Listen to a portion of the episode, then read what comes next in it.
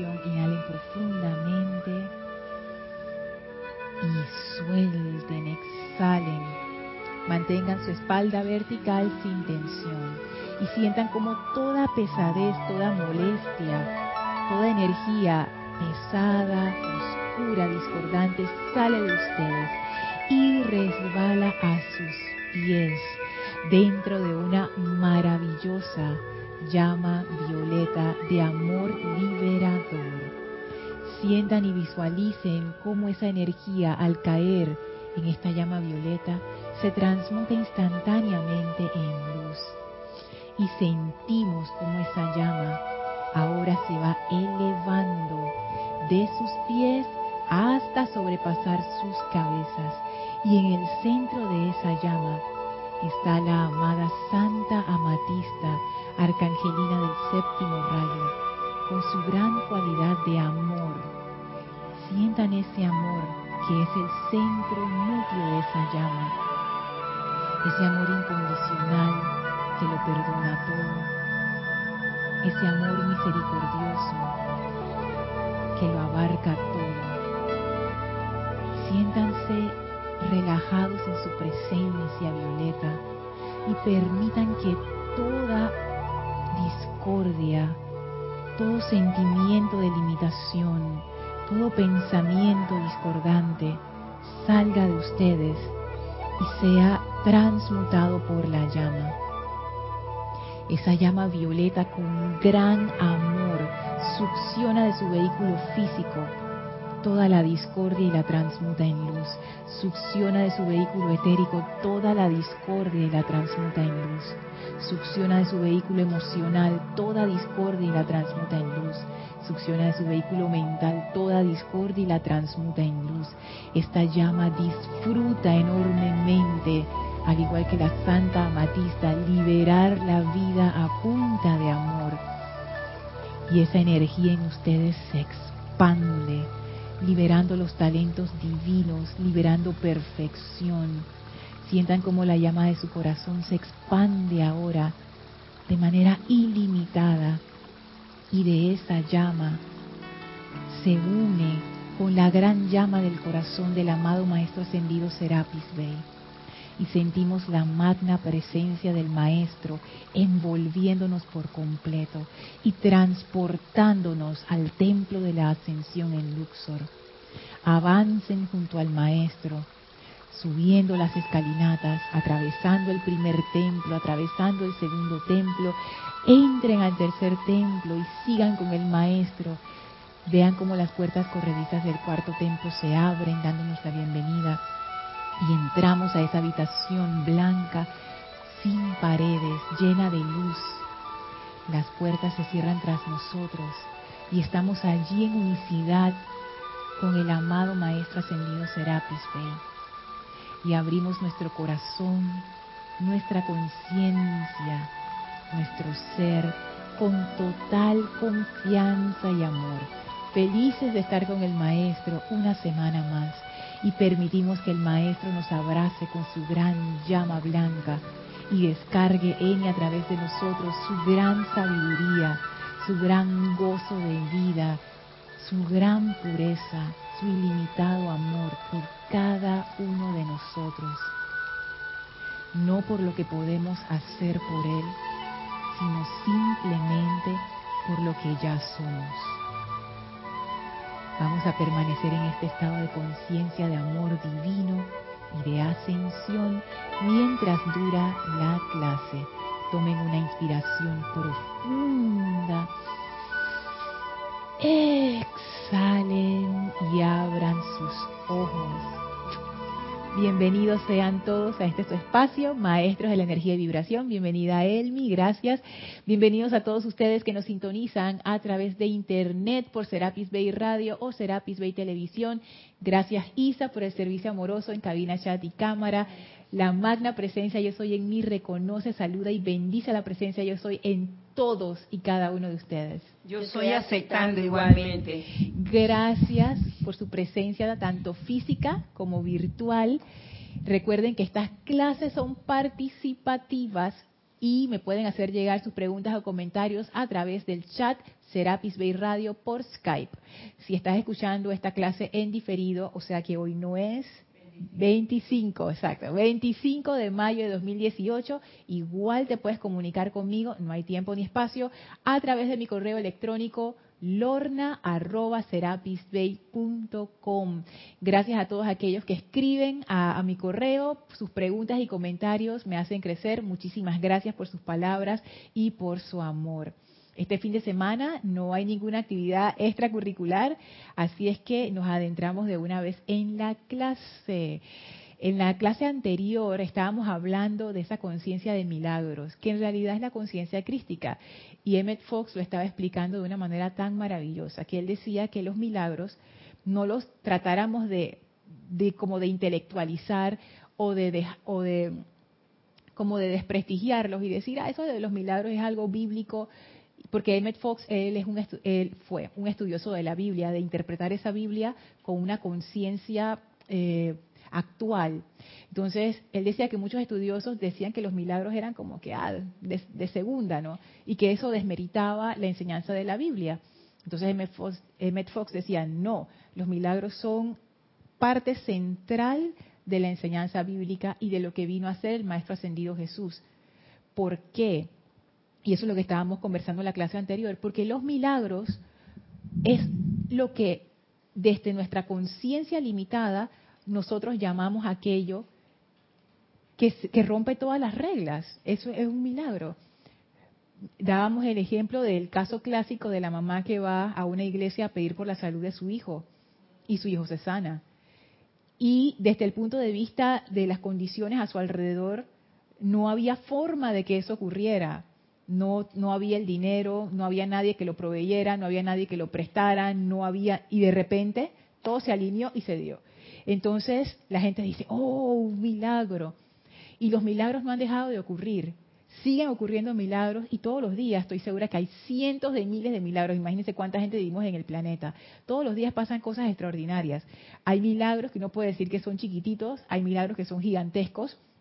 Por ejemplo, el hecho de que cuando cayó el apartheid en Sudáfrica, ese país no se partiera en dos y hubiera una guerra civil sangrienta, eso fue un milagro.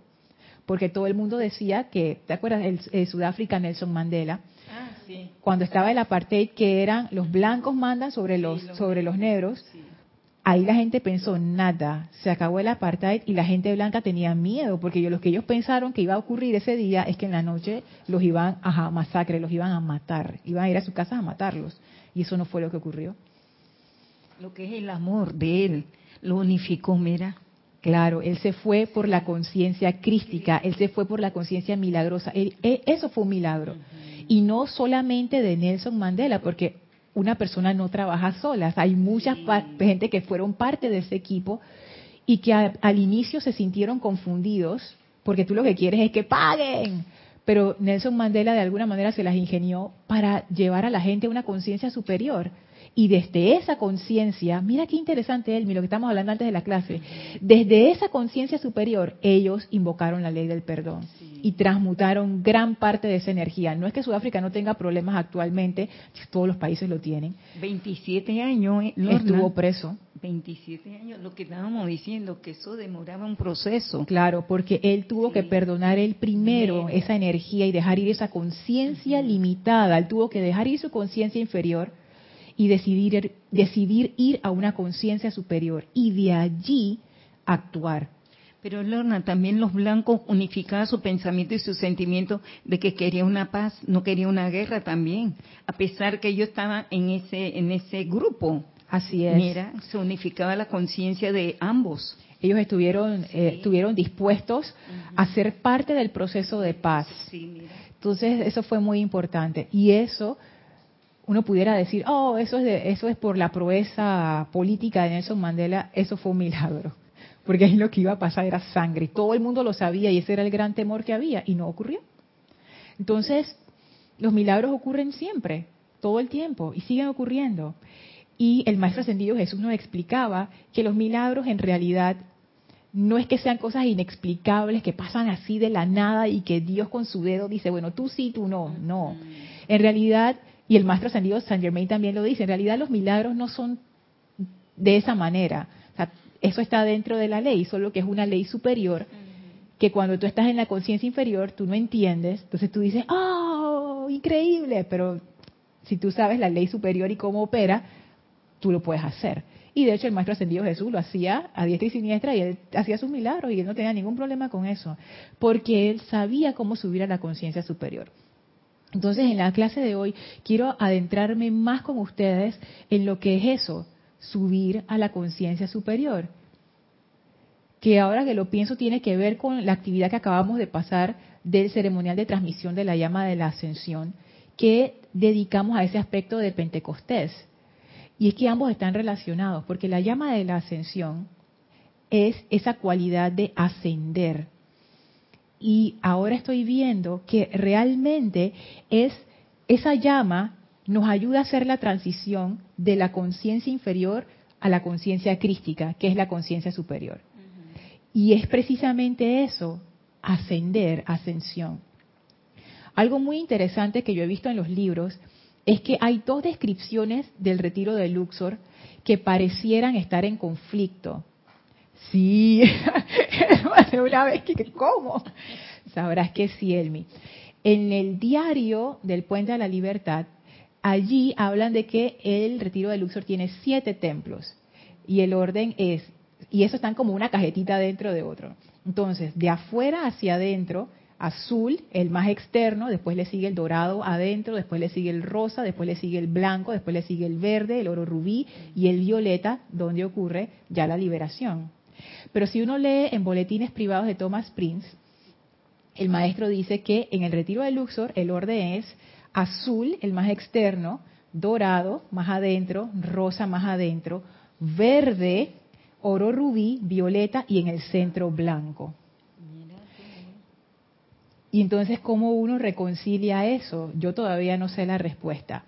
Pero algo que yo tengo como una hipótesis por ahí, y yo me baso o me copio del anterior director del grupo que era Jorge. Él siempre, medio en serio y medio relajo porque él era así, él siempre hacía el ejemplo que el maestro ascendido Serapis Bey él tenía las llaves del elevador de abajo. Entonces, cuando el elevador llegaba arriba, te esperaba la más Palas Atenea, eso se acuerda, Palas Atenea, y que si por alguna de esas locuras tú te le escapabas a Serapi y te montabas en el elevador, arriba te apañaba Palas Atenea, no había forma, tú tenías que pasar por ahí.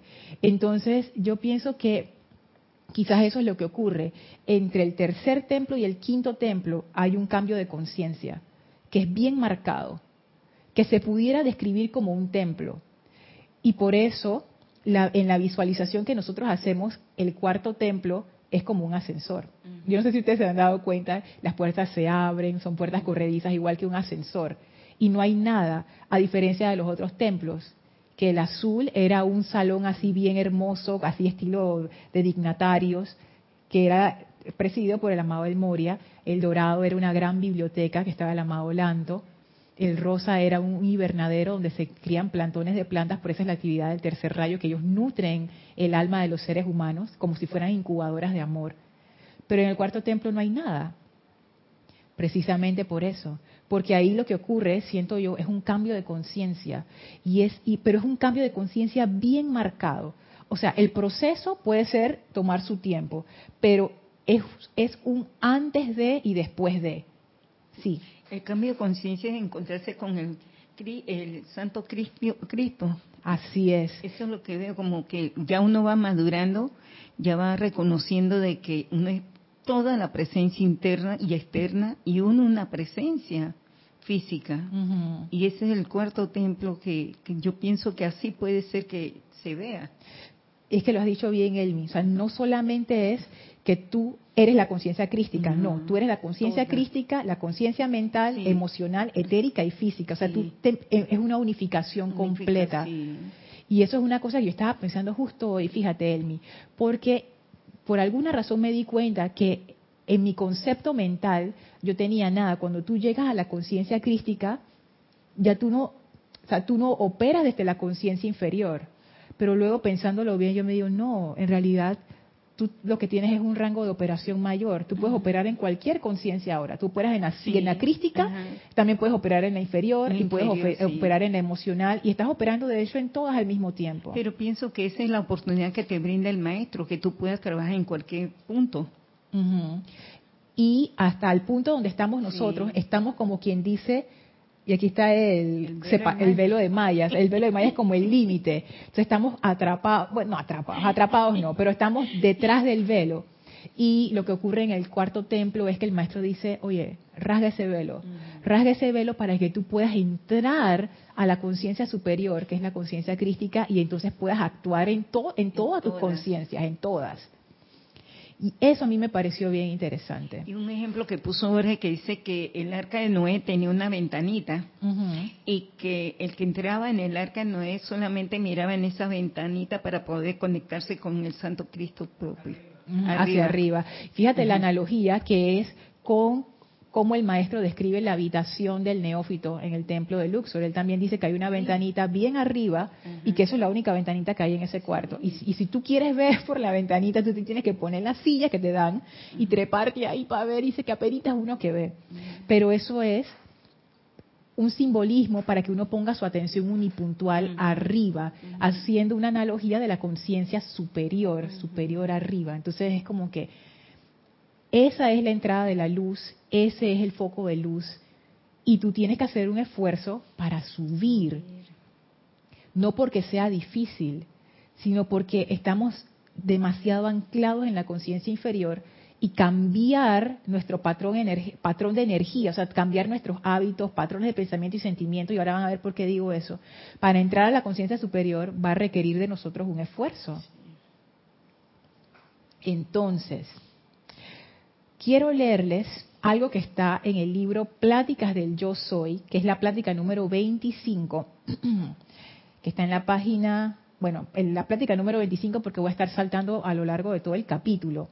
Y este es uno de estos capítulos a los, a los cuales yo sigo regresando una y otra vez. Este es uno de mis capítulos favoritos de toda la enseñanza. Y es por la amada Maestra Ascendida Lady Nada. Ahí se dice por qué será. Este capítulo a mí me encanta canta, porque la amada maestra ascendida Lady Nada nos dice en sus palabras cómo ella se sintió cuando empezó a entrar a la conciencia crística. Entonces, para mí eso es como una gran revelación. Y dice así, durante mucho tiempo la gente se ha preguntado cómo lograr la conciencia crística. El primer paso poderoso consiste en el reconocimiento de la gran presencia yo soy, Dios que mora en ustedes. El segundo paso está en el uso de esa presencia yo soy, ya que cuando digan yo soy con el entendimiento de lo que en realidad significa, habrán entrado allí y en ese momento a la conciencia crística. No quiere decir esto que ustedes inmediatamente expresan la plenitud de dicha conciencia, ya que primero tienen que saber para dónde van y qué desean hacer antes de poder lograrlo. Entonces ella da los dos pasos poderosos. El primero es el reconocimiento de la gran presencia yo soy, Dios que mora en ustedes. En algún momento uno tiene que llegar al reconocimiento de que esa fuerza universal está dentro de ti y tú eres esa fuerza universal. Y en el segundo es el uso de la presencia yo soy. Y ese uso es interesante porque a mí me da la impresión de que tiene que ver con la unificación entre la conciencia inferior y la conciencia crística. Porque desde el punto de vista de estos libros, ellos no le están hablando a gente que ya tiene la conciencia crística. Entonces, ¿quiénes vamos a hacer uso de esto? Los que estamos en la conciencia inferior. Exactamente. Entonces, uso entraña que yo empiezo a usar esa conciencia superior. De la misma manera, siento yo que un niño empieza a usar sus piernitas cuando está aprendiendo a caminar, y empiezas a usar tus manos para desarrollar destreza motriz, todas esas cosas. Tú empiezas a usar tu cuerpo físico, por ejemplo, cuando quieres, no sé, entrenar para un maratón. Tú empiezas a usar músculos que tú no sabías que tenía y que ahora te duelen. Entonces, todas estas cosas, el uso. Entonces, la amada Lady Nada dice, lo primero es darte cuenta que ese Dios está en tu corazón. Hola Guiomar, Dios te bendice. Lo segundo es empezar a usar esa conciencia crística.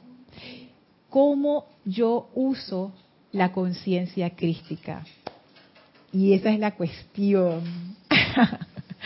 Bienvenida, Guiomar. El llamado señor Maitreya nos dio la clave. Ahí están las, hermanas, las pochitas, las hermanas, Guiomar y Elma ahí abrazándose y saludándose. Eh, el amado señor Maitreya nos dio la clave cuando él decía que la conciencia crística era una conciencia, no era un cuerpo en sí. Y que uno lo cultiva cada día, cada hora, cada minuto, a través de los pensamientos y sentimientos que uno tiene. Entonces a mí eso digo, oh, eso está interesante, porque es similar a lo que dice la amada maestra ascendida Lady Nada. Y un... Ajá, del señor Maitreya. Ajá. Se cultiva. Ah, ok. Que la conciencia crística no es un cuerpo, sino es una conciencia. Y que eso se cultiva cada momento de nuestras vidas a través de nuestros pensamientos y sentimientos. O sea, como que tú atraes esa conciencia a ti a través de tus pensamientos y sentimientos. Entonces, aquí es donde la cuestión empieza a ponerse todavía más interesante. ¿Qué pensamientos y qué sentimientos atraen la conciencia crística? Mm. Los pensamientos y sentimientos de armonía, de, paz, Ajá, perdón, de, de belleza. De Ok. Fíjese lo que dice la amada maestra ascendida Lady Nada acerca de eso. Mi experiencia personal ha sido que cuando me hice consciente de lo que significaba y comencé a utilizar la presencia yo soy, encontré que en breve perdí toda conciencia de espacio o tiempo y que todos los días, a medida que iba entrando más plenamente en esa expansión de conciencia, encontraba que todas las cosas que deseaba estaban justo a mi alcance, justo bajo el poder gobernante individual. Y con ello vino la conciencia de que el amor divino era el magno poder cohesivo que sostenía unidas y en su lugar todas las cosas, que este amor divino dentro de mí, del cual había comenzado a aprender, me hacía un magneto invencible para todo lo que mi corazón pudiera desear. Entonces ahí hay varias cosas que la amada maestra ascendida Lady nada. Pero mira cómo ella lo fue cultivando, lo hizo crecer, que lo sentía tan cerca de ella que se manifestaba todas las bendiciones. Claro. Y una de las cosas que ella experimentaba es, encontré que en breve perdí toda conciencia de espacio o tiempo. Miren por dónde viene la cuestión. Es cierto que son pensamientos de armonía y de paz y no sé qué, pero yo les quiero proponer otra que es todavía más radical y es también más concreta. Fíjense, esto está en el diario del Puente de la Libertad de Serapis Bay, en la página 16, en el capítulo 5. Dice así, el maestro ascendido Serapis Bay habla, esclavitud artificial.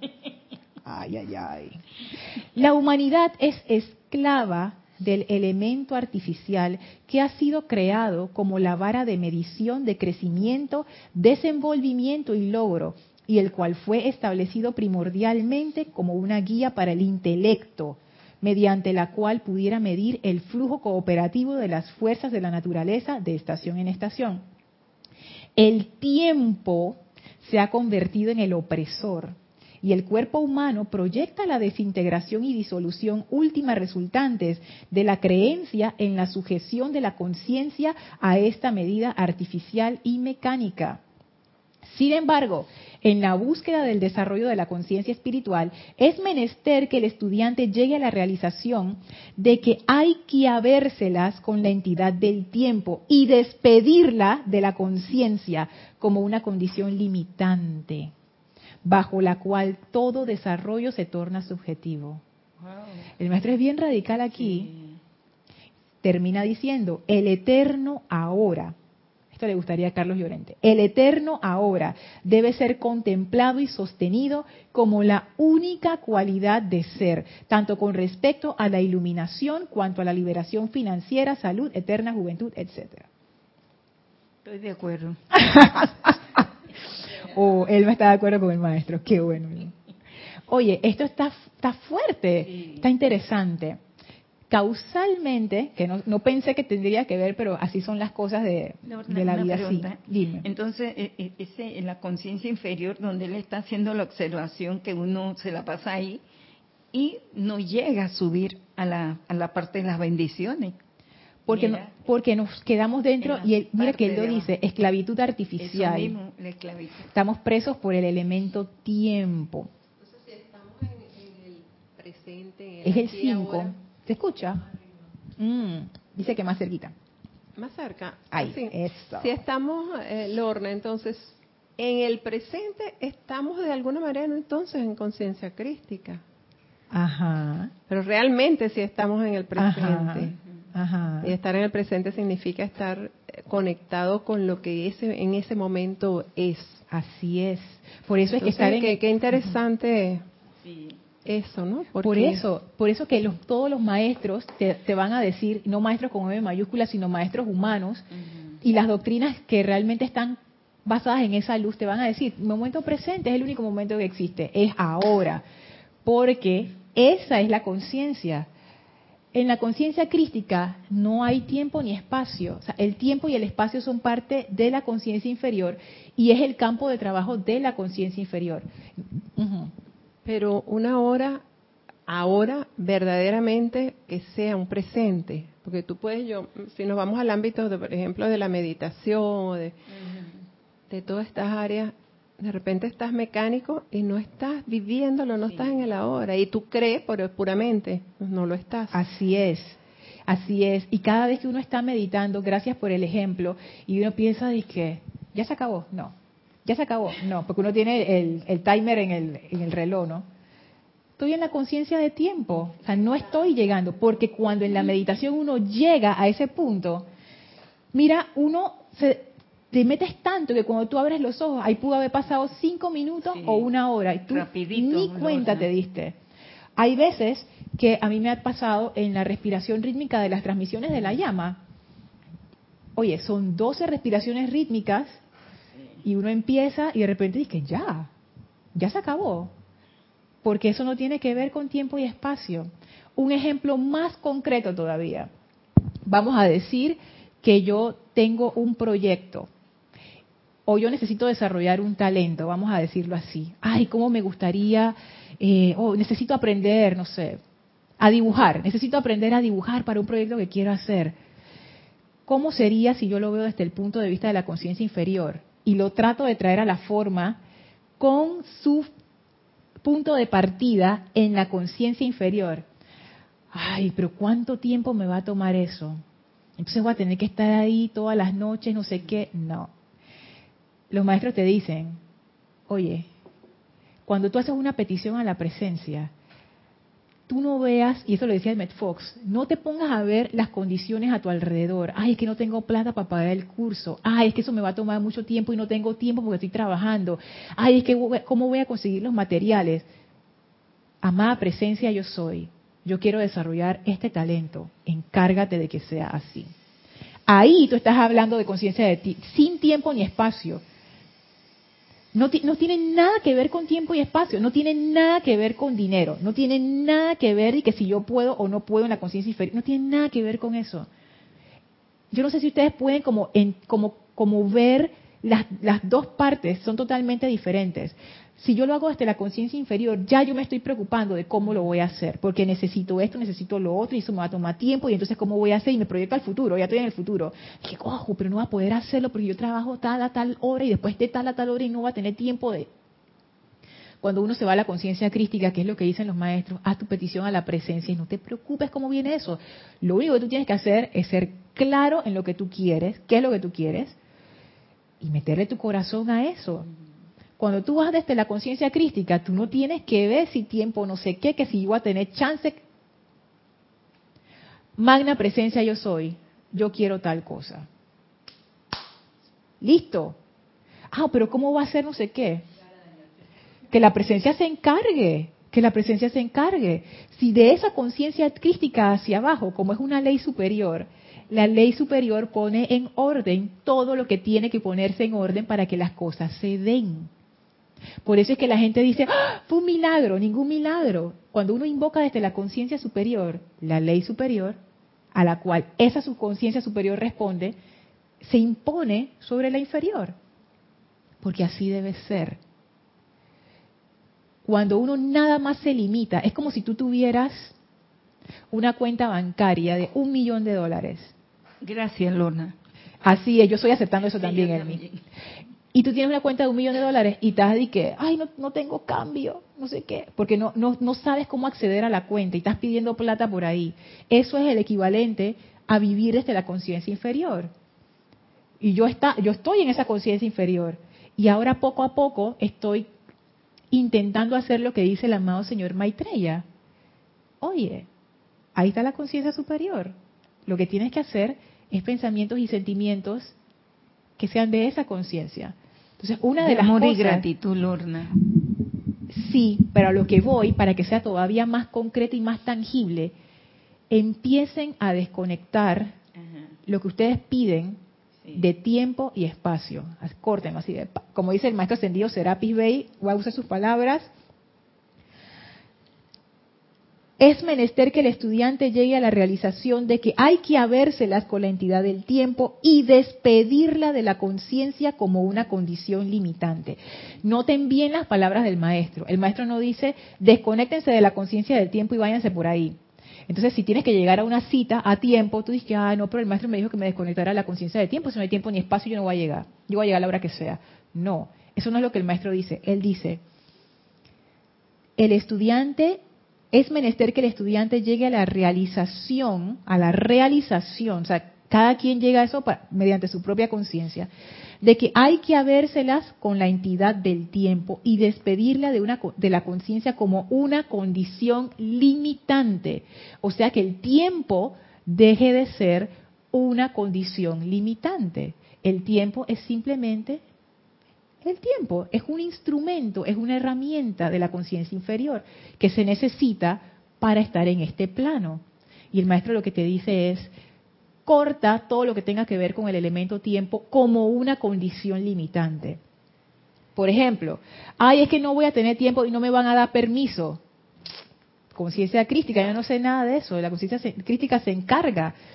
Ley superior sobre una inferior. O sea, yo no puedo amarrar mi servicio al, al condicionamiento del tiempo. Es al revés.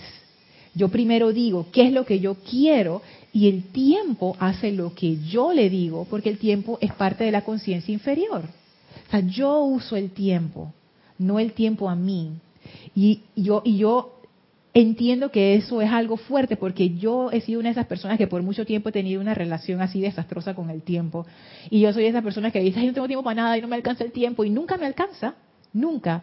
No importa qué esté haciendo, cuando tengo mi horario, mi, agenda libre, no me alcanza. Cuando está llena, no me alcanza. Cuando estoy de vacaciones, no me alcanza. Cuando estoy trabajando, no me alcanza. Entonces ya yo he visto, hey, esto no es un problema de tiempo, es un problema de mi conciencia, que lo ve como una condición limitante.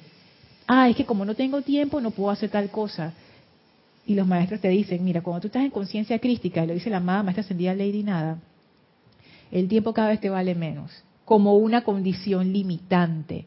Ya tú no, estás pensando en función de, ah, yo voy a poder hacer esto si me alcanza el tiempo. No, es, yo voy a hacer esto. Ya. Y yo veré. Y las cosas se van a acomodar. Entonces, esto, ¿qué tipo de pensamientos y sentimientos yo requiero para empezar a traer esa conciencia crística? La amada maestra ascendida Lady Nadia nos dio un tremendo dato. Ni tiempo ni espacio. Ay, es que cómo yo voy a ir para allá si eso está tan lejos y el pasaje está tan caro y no sé qué. Nada que ver con eso. ¿Cuántas veces uno no ve en la televisión y que, oye, fulano se ganó un premio y ahora se va para Rusia con todos los gastos pagos? Y lo único que tenía fulano era el deseo en su corazón de ir. Oh, pero qué suerte que tienes, eso es un milagro, ningún milagro. Conciencia crística, ¿qué es lo que tú quieres? No tiempo, no espacio. Por supuesto también pensamientos que aportan para atraer esa conciencia crística, pensamientos de amor, pensamientos de amor y unicidad, pensamientos y sentimientos de amor y unicidad. Y eso requiere un cambio drástico en nuestra forma de pensar y de sentir. Y voy a comenzar primero por la parte de lo que es el amor, que es un tema que puede sonar así como, como fluffy, así como abstracto, pero uno puede ponerle criterios, como estamos en la mente inferior, para entender que no tiene el amor crítica, juicio y condenación. Ahí estamos claritos, claritos. Todos los pensamientos de crítica, juicio y condenación se tienen que ir si yo quiero atraer la conciencia crística. Y eso nos lo dicen los maestros siempre. Nada más que yo no comprendía por qué. Yo pensé que era algo moral, como que, oye, eso está malo, no lo hagas porque no está bien. Pero ahora yo entiendo por qué. Y es que si yo me aferro a la crítica, juicio y condenación, yo no puedo atraer la conciencia crística, porque esa conciencia es una conciencia de amor. Es una conciencia de amor incondicional. O sea, no importa quién tú eres ni qué tú hiciste, mi amor es incondicional. Es igual para ti que para todos. Los maestros a eso también le llaman amor impersonal. Entonces, empezar a ver esas cosas y no verlas tanto, y aquí viene la otra parte interesante, hacia las otras personas, que es lo que hablábamos en la clase de Kira, que a mí me ha dejado así como pensando mucho. Empezar con quién? Con uno mismo. Dice que ah, yo voy a hacer el amor incondicional de todos mis vecinos y de toda mi y de mi pareja y de mis hijos y no, no, no, no, no, no, espérate, espérate, espérate. Empieza contigo. Es el más difícil. Porque apenas uno mete la pata, palo. Apenas uno dice lo que no debe, ay, yo porque dije, palo. Y uno se la pasa criticándose a uno mismo todo el tiempo. se va maltratando uno mismo. Tú lo has dicho, maltrato. Eso es maltrato. Y a veces es tan sutil que uno piensa que no lo está haciendo y sí lo está haciendo. Entonces... Y también tú no lo ves, ese maltrato. Tú lo estás diciendo y no sabes que es un maltrato. Así lo estás haciendo inconscientemente, pero estás afectando. Ajá, exacto. Exactamente. Por ejemplo, obligarte a hacer algo que tú no quieres hacer y que tú sabes en tu corazón que está mal es un maltrato a ti mismo. Si tú eres una persona que no robas y estás en una situación en donde las cosas se han dado para que tú tengas que, tú sabes, meter tu mano y, robar, esa es una situación difícil porque no siempre es así tan blanco y negro porque muchas veces de esa situación depende el sustento de tu familia y todas las cuestiones. Entonces, ¿pero qué tú haces en una situación así? Desde la conciencia inferior tú puedes tomar la decisión, ¿qué va a pasar con mi familia? ¿Qué voy a hacer? ¿Dónde voy a conseguir otro empleo a esta edad? Esto, no sé, y, y después si no lo hago y me acusan y no sé, conciencia inferior. Porque la conciencia inferior se preocupa por esas cosas, esa es su función esa es la parte de nuestra conciencia que se encarga de mantenernos vivos y activos en el mundo de la forma. La conciencia inferior piensa en todas esas cosas, piensa en el futuro, piensa en lo que hice en el pasado, reflexiona, etcétera. La conciencia crística es una conciencia superior a eso. Que sea superior no quiere decir que sea mejor. Superior quiere decir que en, el, en la escala de las cosas, ella está arriba porque lo que ocurre en esa conciencia tiene influencia sobre todo lo que está abajo. Por ejemplo, la conciencia mental del cuerpo mental es superior a la conciencia emocional. Mental. La mental. Dependiendo de lo que tú creas, de tus pensamientos acerca de ti mismo, así mismo tú te vas a sentir. Si tú piensas que tú eres un, un perdedor, tu sentimiento va a reflejar eso, porque tu cuerpo mental dice, este es el patrón, esto es lo que es. Entonces todos tus vehículos hacia abajo lo reflejan. Tu cuerpo emocional refleja, soy un perdedor y te sientes mal contigo mismo. Tu cuerpo etérico solamente te recuerda las veces en que tú fuiste perdedor. Nunca te recuerda las veces en que te fue bien, nada más la que te fue mal. Y tu cuerpo físico, ¿cómo se pone? Así. No, entonces te joroba todo y andas por ahí todo sumido y todo raro, porque esa es tu imagen de un perdedor. Así que el mental es el que domina y, manda. Exactamente, en la conciencia inferior. Por eso es que las creencias que uno tiene son tan importantes, sobre todo las inconscientes, porque eso está determinando todo, lo que yo pienso, lo que yo siento, lo que yo hago, lo que yo digo, todo. Pero cuando tú incorporas la conciencia crística, esa conciencia es superior a la conciencia mental. Entonces esa conciencia empieza a poner el patrón de tu vida y tú empiezas a pensar y a sentir según esa conciencia. Como poniendo el orden. Poniendo el orden, el orden, divino. La conciencia inferior. Y los maestros lo dicen, hasta tu cuerpo físico empieza a reflejar la conciencia crística. Porque el cuerpo físico ahora está reflejando la conciencia inferior. Pero cuando tú subes de, escalón, ya tu cuerpo físico empieza a reflejar la conciencia crística. El, etérico comienza a reflejar la conciencia crística porque es la conciencia más alta. Isa. Qué chévere. Tienes un comentario de Sander Sánchez desde Vancouver, Washington. Dice, Dios te bendice, Lorna, y a todos. Bendiciones. Dios te bendice, Sander, qué gusto saludarte. La física cuántica explica que a mayor vibración o purificación del átomo, menos tiempo, espacio, entiéndase menos gravedad. Ay, mira qué interesante. Fíjate que en esos temas de física cuántica es donde esos elementos de tiempo y espacio se vuelven así como difusos. O sea, no es concreto como ahora. Ahí los, los bordes de ese tiempo y espacio empiezan a cambiar de una manera que los científicos todavía no lo comprenden. Porque en realidad eso forma parte de la conciencia inferior. Y ahora que tú, así, Tiene que ver cómo están girando también nuestros electrones y todo en, nuestro organismo. Claro. bueno, no solamente en la parte física, en todos los cuerpos. Así es. Entonces ahí es donde entramos a ese no espacio, porque hay una vibración mayor. Así es. En realidad, exacto, en realidad no es cuestión ni de tiempo ni de espacio, es cuestión de vibración. Es cuestión de vibración. Qué interesante, por ejemplo, con lo del servicio de transmisión de la llama del domingo, porque el Pentecostés es la bajada entonces del Espíritu Santo y en ese momento justamente se estaba dando el servicio de la llama de la ascensión. Es como que eleva tu conciencia para poder recibir esa descarga de amor y manténla, siento yo, de forma sostenida porque ya la sentiste subiste tu vibración, que es lo que muchos maestros, yo creo que todos los maestros ascendidos dicen, que eleven su vibración para aunque sea rasgar la basta del maestro. Claro, porque ellos dicen que si tú lo sientes, si, si tú logras subir lo suficiente para sentirlo, tú no vas a quedar siendo la misma persona. Tu vida cambia, porque ya tú lo sentiste. Imagínate que tú eleves tu conciencia y de repente realizas la unicidad, aunque sea un destello ya tú, cuando tú regresas, ya tú sabes, y todos somos uno, o sea, ya tú lo sabes. Sientes la oportunidad que lo tuviste para sentirlo. Por ejemplo, el amor incondicional. Imagínate que tú de repente en una de esas meditaciones o reflexiones, ¡pa! sientas el amor incondicional en todo el universo, porque es por unicidad, tu, tu corazón es el corazón del universo. Después de eso, aunque tú regresas a tu conciencia inferior, tú no vas a volver a ser el mismo.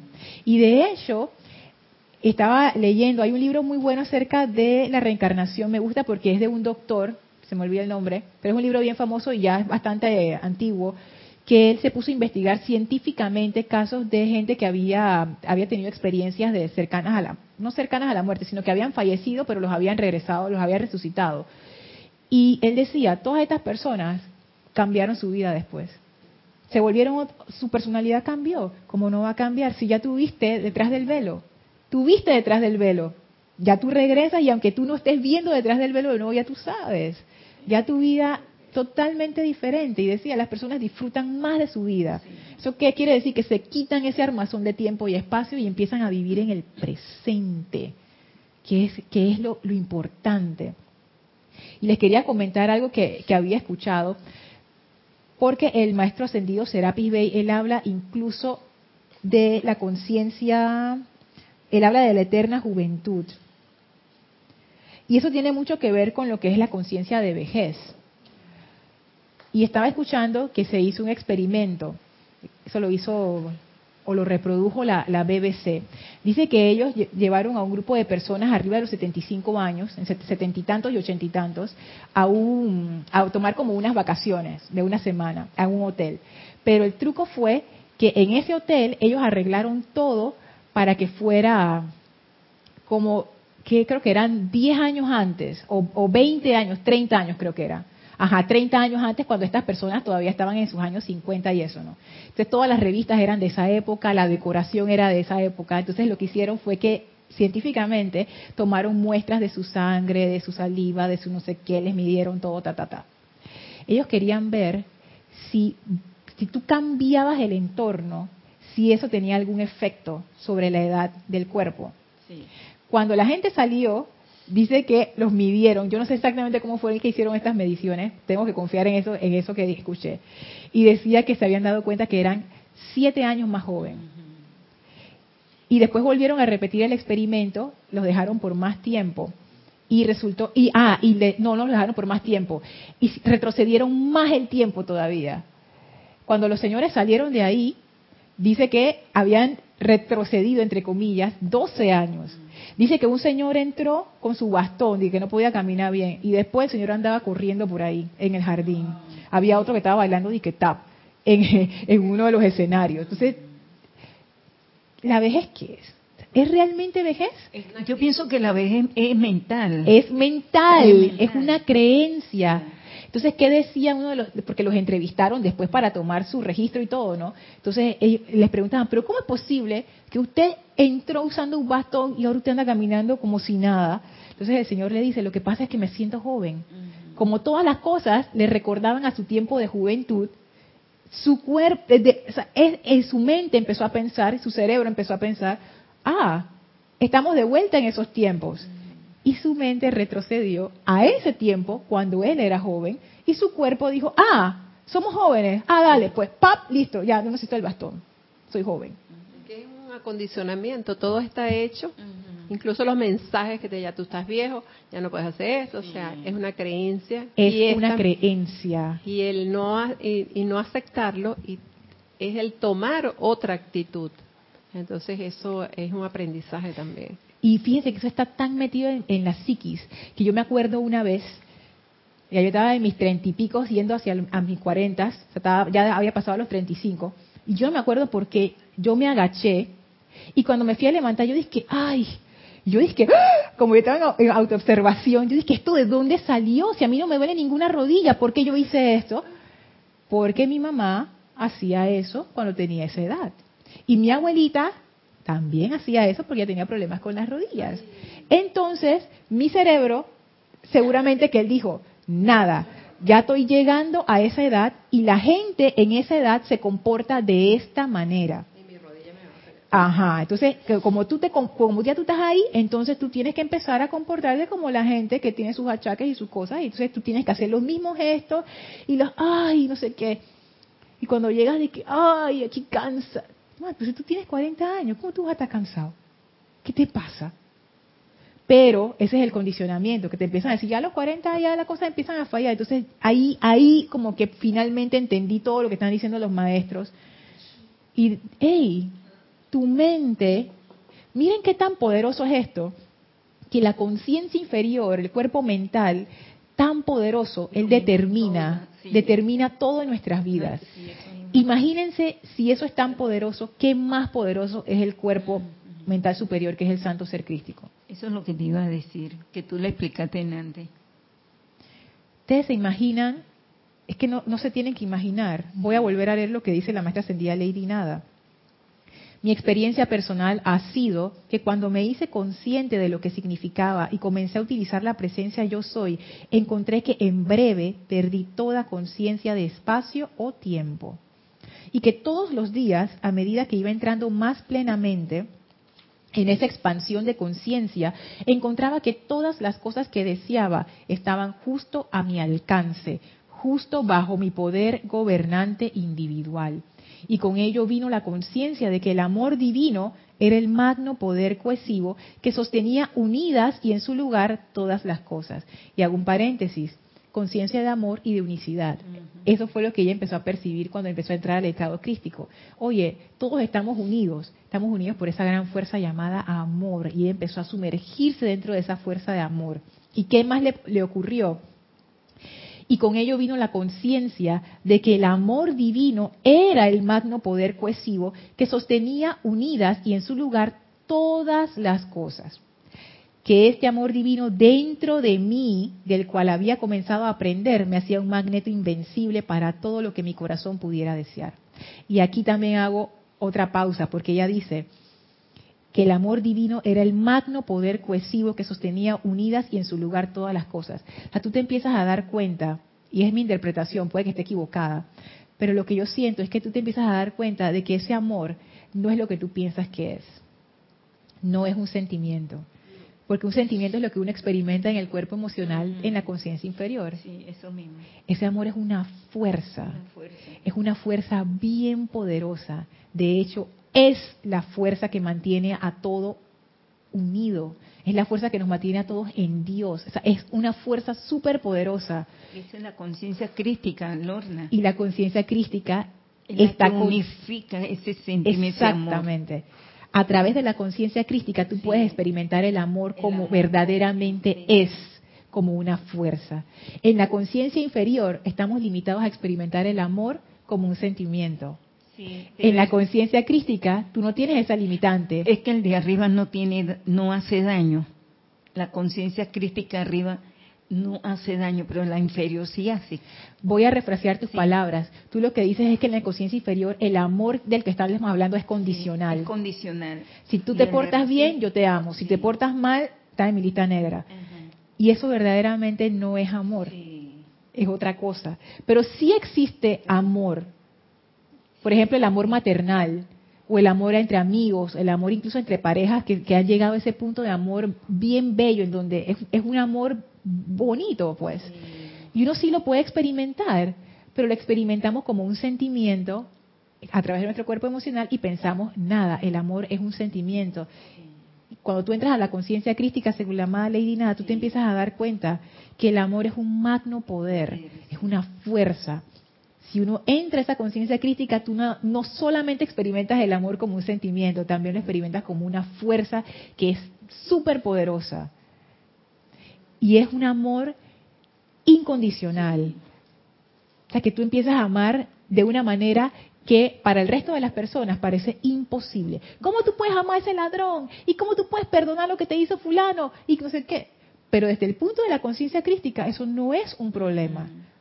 Porque tú has comprendido el amor. O sea, tú, más que eso, dice la amada Lady Nada, que ese amor divino, que este amor divino dentro de mí tú te conviertes en amor.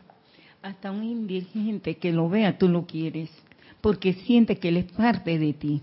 Por conciencia de unicidad y conciencia de amor. De crítica. Por eso es que yo me imagino que el maestro ascendido Jesús no tenía problema con la gente. Y que, ay, maestro, no la toca, es que ella está pecadora. El maestro de su conciencia crítica es pecado. Estás hablando. Ni siquiera los leprosos. ni siquiera los leprosos. La gente veía la lepra el Maestro Jesús veía a través del disfraz. Él veía eso. Esa lepra es una expresión de la conciencia inferior. Es un problema de este plano. Sí. Porque si yo te toco y te llevo a la conciencia superior, esa lepra desaparece. ¿Cómo es posible que él sanó leproso? Si la lepra realmente fuera una condición real, no se pudiera sanar. Porque lo real no se cambia, lo real es eterno y permanece siempre. Si la enfermedad fuera real, no hubiera posibilidad de sanación. Ya. Pero entonces, espérate, ¿cómo que tú tienes una enfermedad y de repente tú te puedes curar? Porque es algo temporal, es una condición temporal. Si es temporal, tiene que ver con tiempo. Si es con tiempo, tiene que ver con la mente inferior. Y cualquier cosa que tiene que ver con la mente inferior puede ser sobrescrita por la conciencia crística. pregunta. y, tienes algo, Isa, también. Ok, Yomar, Isa este, normalmente estamos en conciencia inferior, ¿no? Pero es posible eh, que haya como picos, como vamos a decir, tipo electro. Eh, tú alcanzas tu conciencia crística, luego, bueno, puedes bajar, luego puedes subir, luego... O sea, es como un proceso en donde llegarás a un momento y estarás solo en la conciencia crística. Yo lo veo así, como picos. Sí, yo también creo que así comienza. Como que uno comienza como en un estado así transitorio, eso es electrónica, que cuando uno dice que uno enciende un dispositivo o algo, el circuito entra en un estado transitorio, que es que la corriente sube, baja, sube, o se forman unos picos de corriente y después se estabiliza, entonces ya entra en operación. Y los circuitos tienen mecanismos para para soportar ese estado transitorio. Entonces yo pienso que así es cuando uno empieza a hacer el cambio, cuando uno hace el clic del interruptor, uno empieza a entrar en esas oscilaciones de que estoy en el cielo, estoy en el infierno, estoy en el cielo, estoy en el infierno. Puedo amar, amo a todo el mundo, hoy me siento así como a veces habla Roberto. Que hoy sentí que amaba a todo el mundo y mañana, ay, esta gente que no la aguanto y después amo a todo el mundo de nuevo. Entonces uno empieza a entrar en esos estados así de éxtasis y de desesperación y uno hasta se desespera como uno mismo y que, pero si ayer yo estaba feliz y armonioso, hoy qué me pasó? Porque es parte del proceso. Ta, Va a llegar un momento en que tú te vas estabilizando cada vez más y te vas quedando más arriba que abajo. Pero nunca es igual lo que tú dijiste ahorita. O sea, creo yo que si ya tú llegas a la conciencia, aunque sea un ratico, es muy difícil que te mantengas igual. Sí. Puede que bajes y todo, pero creo que es muy difícil. Por eso es que la experiencia del cuarto templo, dice el maestro ascendido Serapis Bey, es que tú al alcances ese momento, ese instante, aunque, aunque sea un destello, dice el maestro, es todo lo que se requiere. Una vez que tú sientas eso, tú no vas a querer regresar y tú vas a hacer todo lo posible por regresar a ese estado. Exactamente. Porque hasta que no uno no lo experimente, uno realmente piensa que esto es un cuento. Ay, sí, el amor divino y uno hace los decretos y la cuestión, pero si uno no ha experimentado amor incondicional, si tú no has experimentado, aunque sea algo de esa unicidad, de esa paz, de, ese, de esa energía, yo no sé, todo es un cuento hasta el día en que te pasa. Y de ahí para adelante es antes de, después de. Entonces, por eso es que en ese cuarto templo es un paso importante, porque ese es el paso.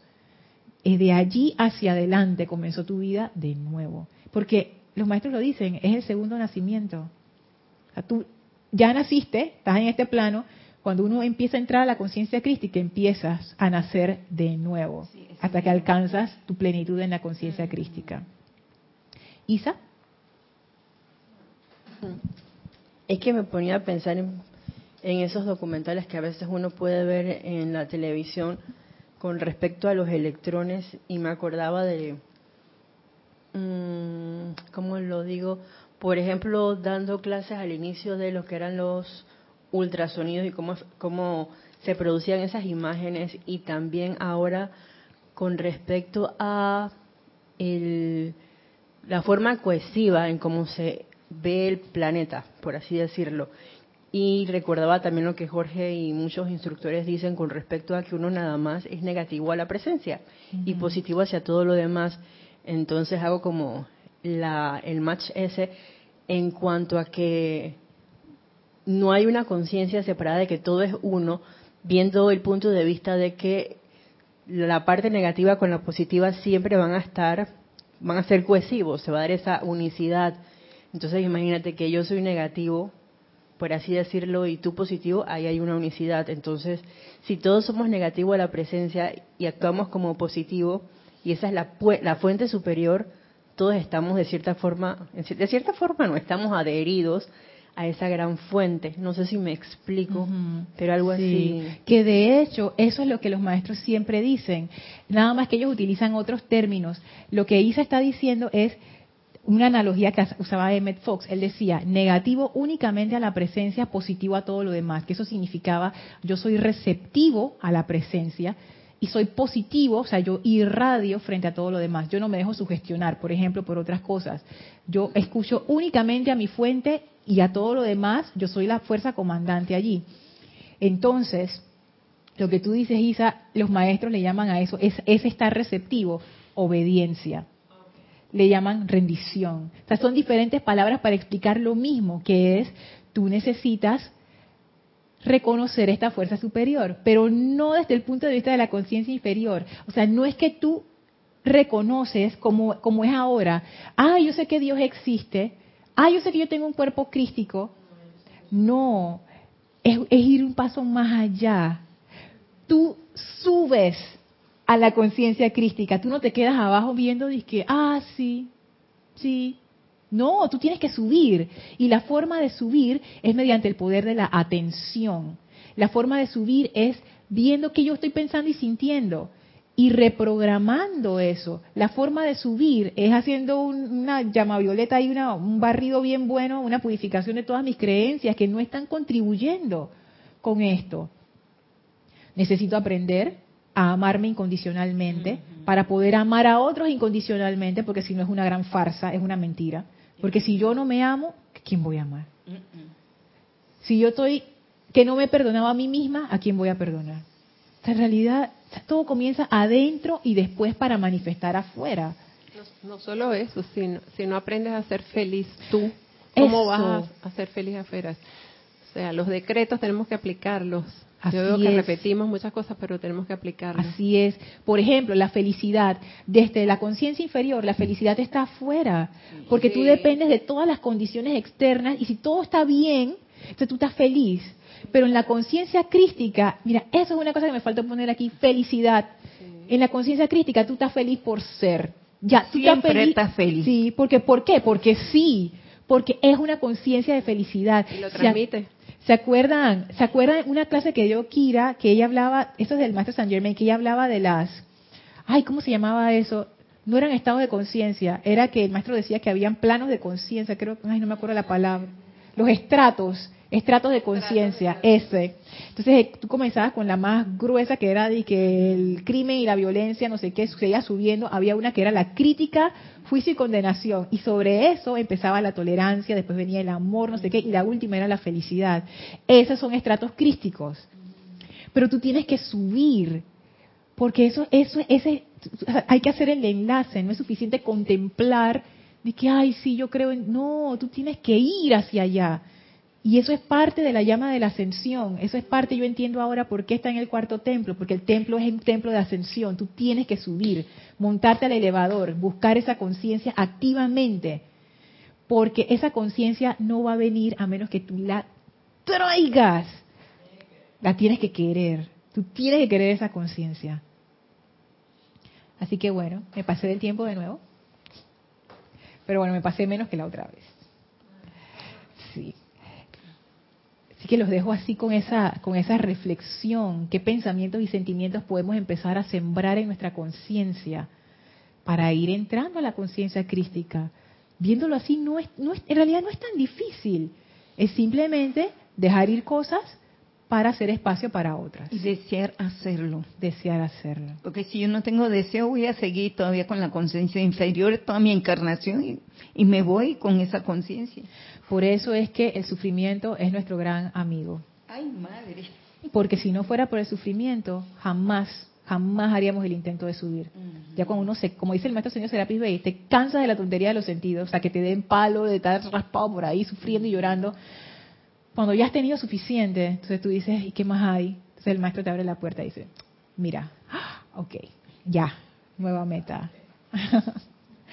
bueno, Vamos a despedirnos del maestro. Les voy a pedir que cierren sus ojos, visualicen al amado maestro ascendido Serapis Bey de pie frente a ustedes, irradiándolos con esa gran aura maravillosa de su ser, de su vida, cargándonos a todos con la llama de la ascensión y elevando, elevando, elevando nuestras conciencias hasta tocar la conciencia superior. Visualicen cómo esa conciencia superior se vierte en y a través de ustedes como un gran manto dorado de pura luz y quedamos bajo esa radiación durante toda esta semana. Nos despedimos del amado Maestro Ascendido Serapis Bey con gran júbilo y amor y ahora nos retiramos del cuarto templo, nos retiramos del tercer templo, nos retiramos del segundo templo, nos retiramos del primer templo, descendemos las escalinatas y mediante la magia de la conciencia estamos de vuelta en el sitio físico donde nos encontramos y aprovechamos para irradiar a todo nuestro alrededor esa magna energía crística de unicidad y de amor. Tomamos ahora una inspiración profunda. Exhalamos y abrimos nuestros ojos. Muchísimas gracias por habernos acompañado. Gracias a todos los que estuvieron conectados en la clase y a todos los que la van a ver en diferido. Muchas gracias. Gracias Guiomar, Elma. Gracias Isa por tu servicio amoroso. Gracias a todos. Que la magna presencia yo soy los llene con la conciencia crística. Muchísimas gracias. Gracias.